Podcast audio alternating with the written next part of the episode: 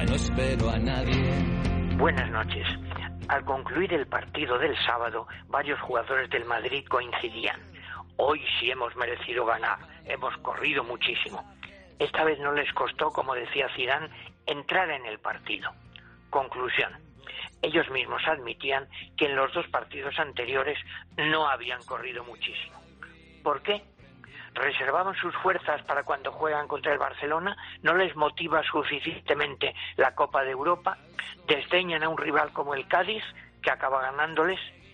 Al declarar con orgullo que esta vez sí habían corrido, estaban dando toda la razón a los que más duramente les habían criticado y nos condenaban a la incertidumbre.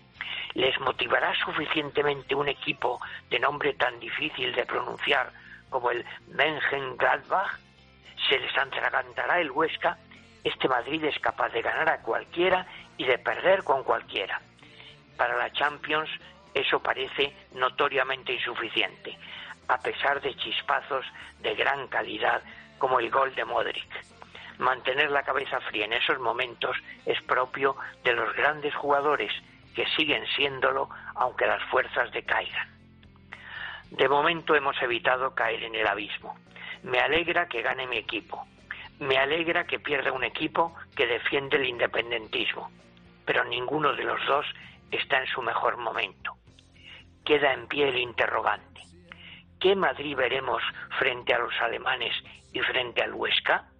¿Les costará entrar en el partido? Deja un momento las palomitas, calicatre sapientísimo. Solo tú puedes adivinarlo. Pero yo estuve atado años eléctricos. Días extraños. Aquí sigo comiendo palomitas, profe. ¿eh? Estaban un poquito saladas, ya te digo, ¿eh? pero bueno, luego me dieron agüita y se me pasó. Además no había cenado. Estaban ricas.